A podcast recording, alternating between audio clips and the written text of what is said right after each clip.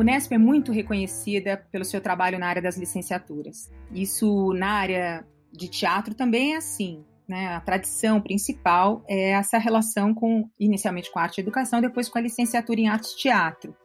Eu acho que isso é uma decorrência, vamos dizer, da maneira como o curso foi sendo estruturado e das pessoas que vão se relacionando com, com o curso, porque a universidade ela, ela também faz a carreira dos docentes, vamos dizer, né?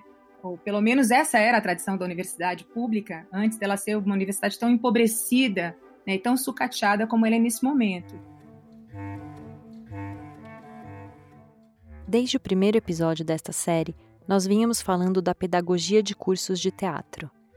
E se nós invertêssemos os termos da frase e pensássemos no teatro como pedagogia? Ou, para ser mais preciso, se pensássemos na pedagogia dos cursos de teatro, que além de artistas formam professores. A esta altura, no penúltimo episódio, a modalidade licenciatura não deve ser nenhuma grande descoberta.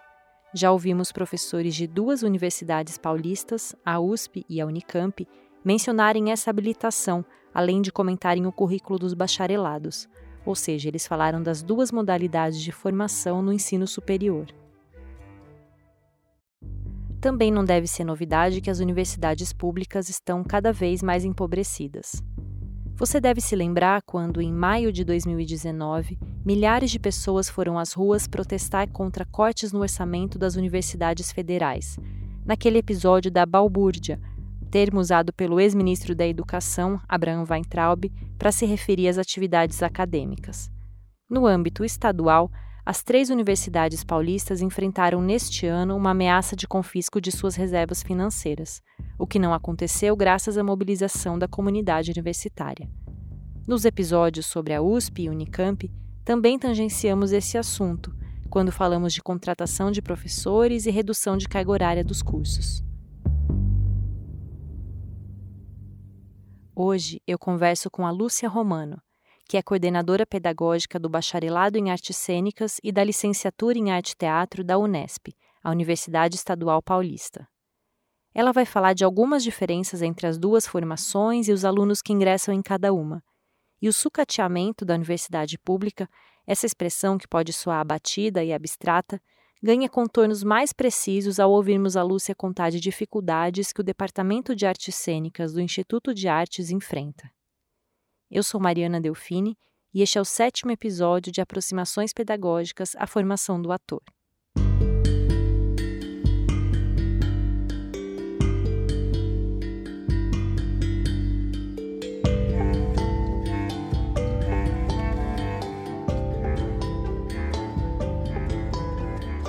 O teatro entrou na Unesp há pouco mais de 20 anos e entrou pela porta da educação.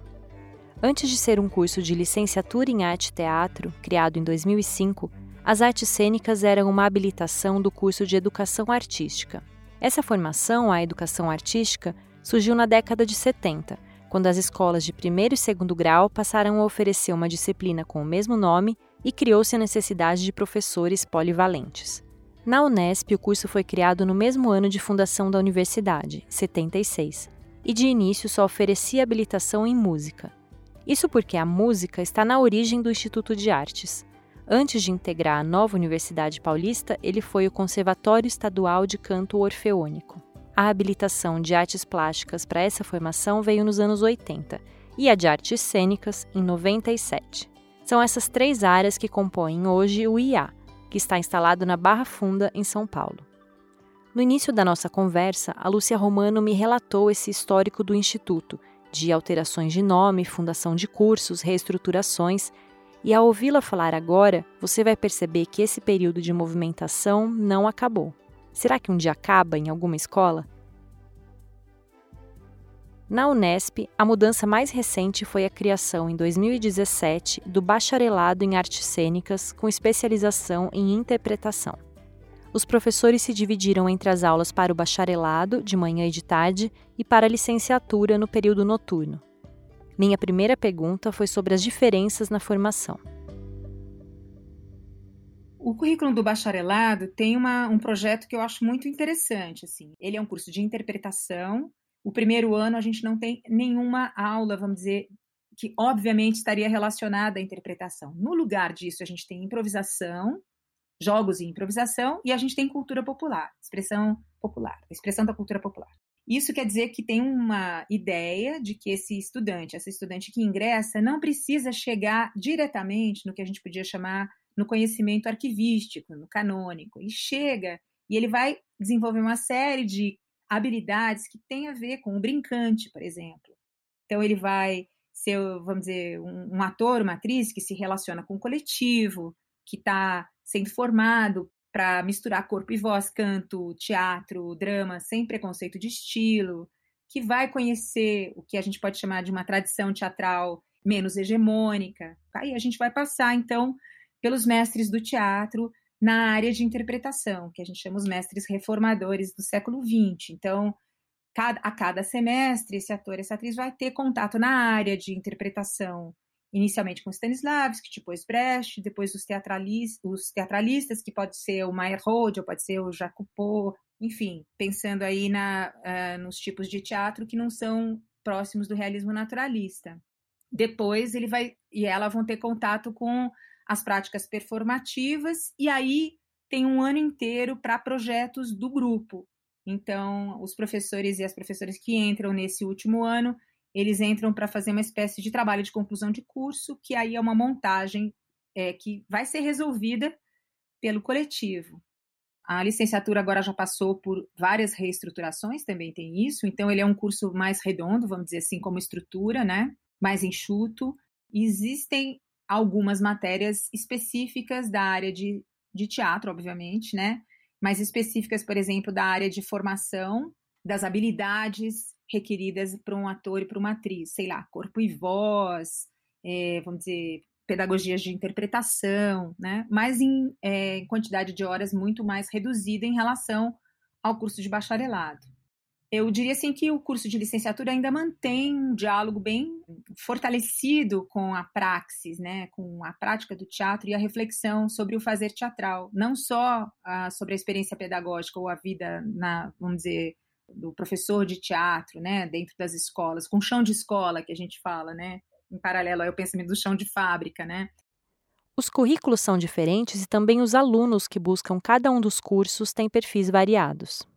Os estudantes, os, vamos dizer, os, os pleiteantes aos, às vagas, né, e que acabam ingressando no curso de licenciatura, são de uma maneira, assim, eu diria uma grande maioria, estudantes mais velhos que já tiveram experiência é, nem tanto com outras formações, vamos dizer, é, em nível superior, mas se, com, com, certeza com experiência na área de teatro. Muitos deles e delas são ah, estudantes ativistas, eu digo assim, que têm uma importância nas periferias onde moram e lideram grupos de teatro e que vão para a universidade, na verdade, para estruturar um saber, né, que já é um saber prático, e, e também para se formar e poder, vamos dizer, sobreviver no mercado de trabalho como atores e atrizes e também como educadores. Os estudantes de bacharelado, é, vamos dizer que é um público mais jovem, são pessoas muitas vezes que não têm experiência uh, mais aprofundada com o teatro, mesmo com, como espectadores e espectadoras, muita gente do interior de São Paulo. Então, como a Unesp tem essa presença em outros cursos, né? Muito reconhecidos no interior, muitos é, interessados em teatro, são esses estudantes que prestam os cursos de bacharelado. Então, são estudantes mais jovens, super sedentos de formação, assim, de conhecer a cultura teatral, né? Mas menos organizados, vamos dizer, sobre a que é a função do teatro, ou menos organizados em coletividade, né? O que já acontece com os estudantes de licenciatura. A Lúcia conta que a introdução do bacharelado em 2017 deixou essas diferenças mais nítidas, também pela mudança da licenciatura para o período noturno. Mas é comum o trânsito de alunos de um curso ao outro, e, é importante dizer, a licenciatura forma muitos atores e atrizes além de educadores. O reconhecimento da licenciatura e a característica formativa da Unesp passam também por outras iniciativas de destaque da universidade para além do currículo a Unesp é, e o Instituto de Artes, os professores e professoras do IA, construíram uma série de outras plataformas onde acontece o processo de ensino-aprendizado, que são os projetos de extensão, que até, vamos dizer, dois anos atrás, eram muito, muito fortes dentro do IA.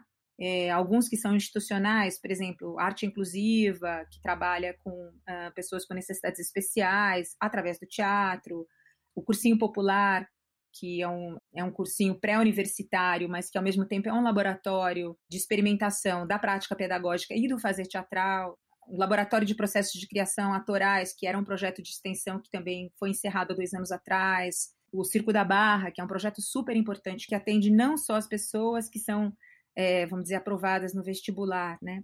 O projeto de extensão, o braço extensionista, eu acho que é uma, um aspecto de formação super importante da Unesp e que também vem sendo, é, vamos dizer, restringido nos últimos anos, né? Mas que foi, vamos dizer, fundamental, porque não é só o currículo que forma. Esses espaços são os espaços onde os alunos podem experimentar livremente e podem experimentar arejando a formação, né? Vamos dizer, em paralelo ao que é o processo de ensino-aprendizado em sala de aula. As restrições de que a Lúcia fala estão relacionadas às dificuldades por que passam as universidades paulistas. No Instituto de Artes, o Departamento de Artes Cênicas foi fundido com o de Artes Plásticas, o que, segundo a professora, implica menos poder de negociação e menos bolsas de pesquisa, que são distribuídas por departamentos. O próprio projeto do bacharelado não pôde ser completamente implementado. Ele previa dois professores dando ao mesmo tempo a mesma disciplina, por exemplo, de corpo e voz, para abordagens múltiplas do tema, mas isso não pôde acontecer. Perguntei para a Lúcia por quê. Por que, que não acontece? Porque, desde que isso foi composto, como eu te falei, esse projeto vem sendo dinamitado, né? Então, hoje a gente tem professores exaustos, trabalhando assim muito mais do que deveriam trabalhar. E aí, porque é uma universidade também, não são professores que fazem só sala de aula, todo mundo do departamento de artes cênicas está na pós-graduação.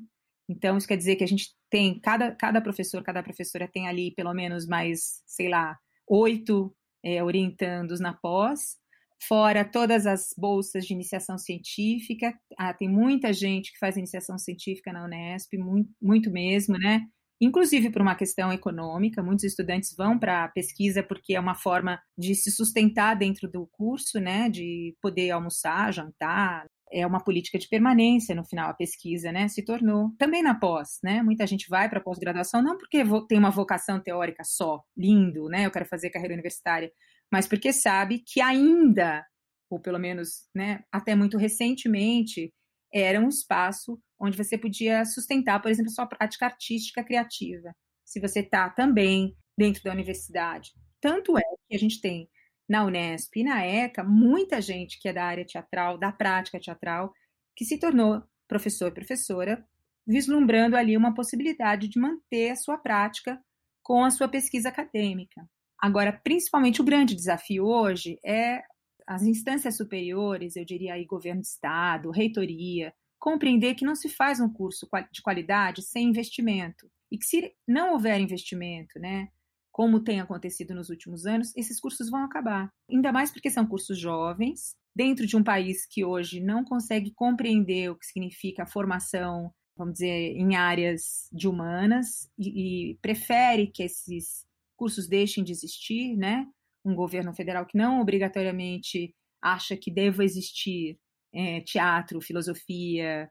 E se isso caminhar da maneira como a gente está vendo, né, hoje nós temos um departamento que tem cinco docentes, que carregam praticamente três cursos.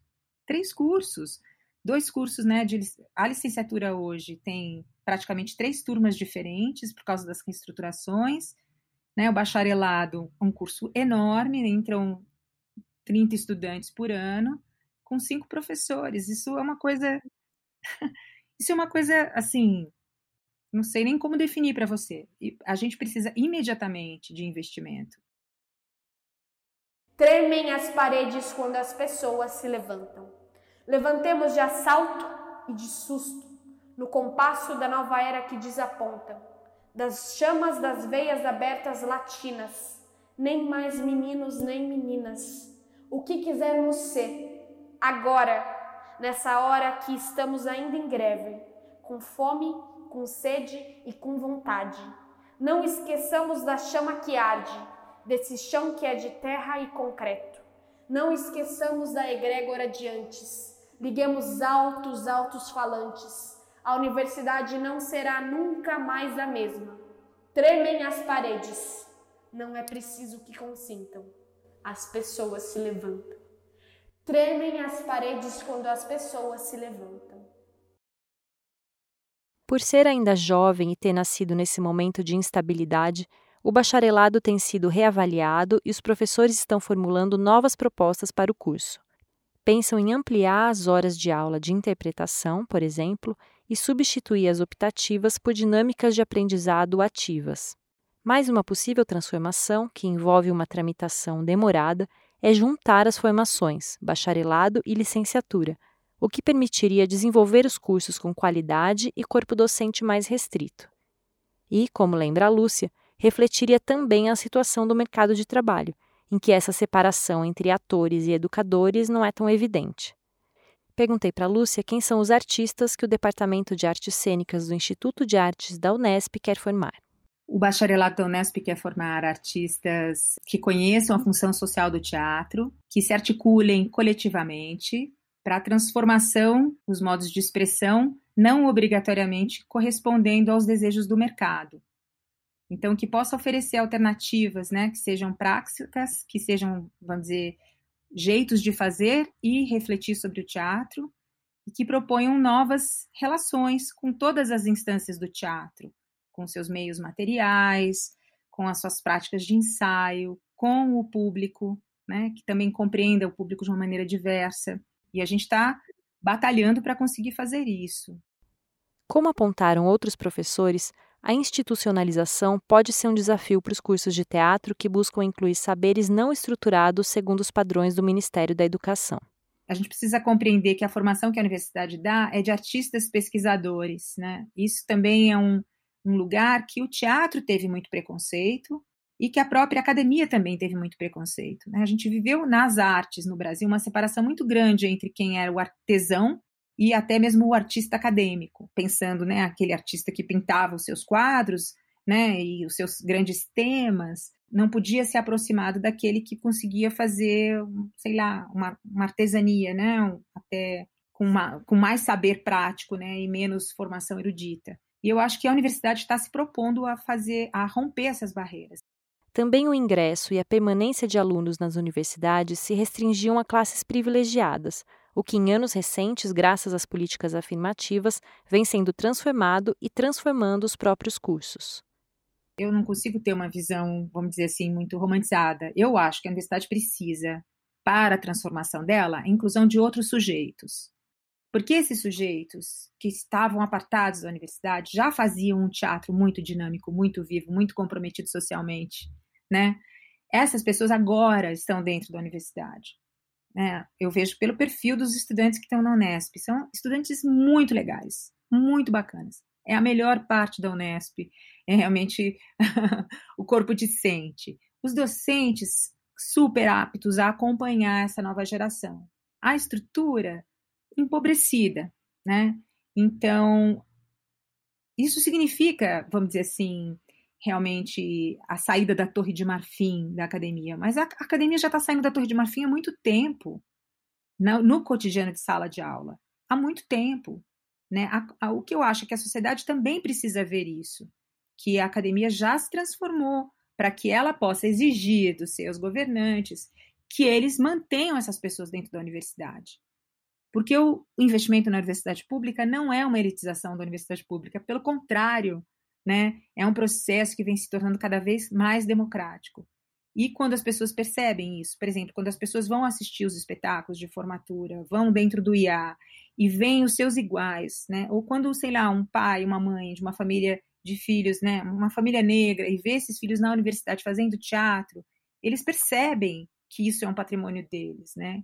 E que isso é um, é um processo que, se ele fosse mantido em termos econômicos, de programática, de governo, a democratização ia acontecer. Inevitável, porque essas pessoas estão sedentas por formação.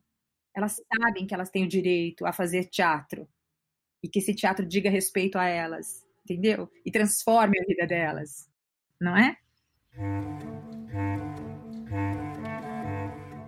Estamos nos encaminhando para o final da série Aproximações Pedagógicas à Formação do Ator.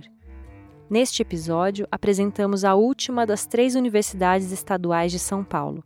E no próximo vamos falar da SP Escola de Teatro, que é uma instituição ligada à Secretaria de Cultura e Economia Criativa do Estado. Vou conversar com Ivan Cabral, diretor executivo da escola. Até lá!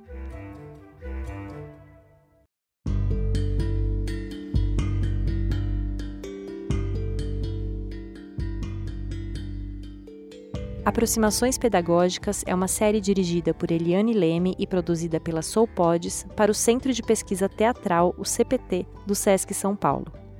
Eu, Mariana Delfini, fiz pesquisa, entrevistas e o roteiro dos episódios.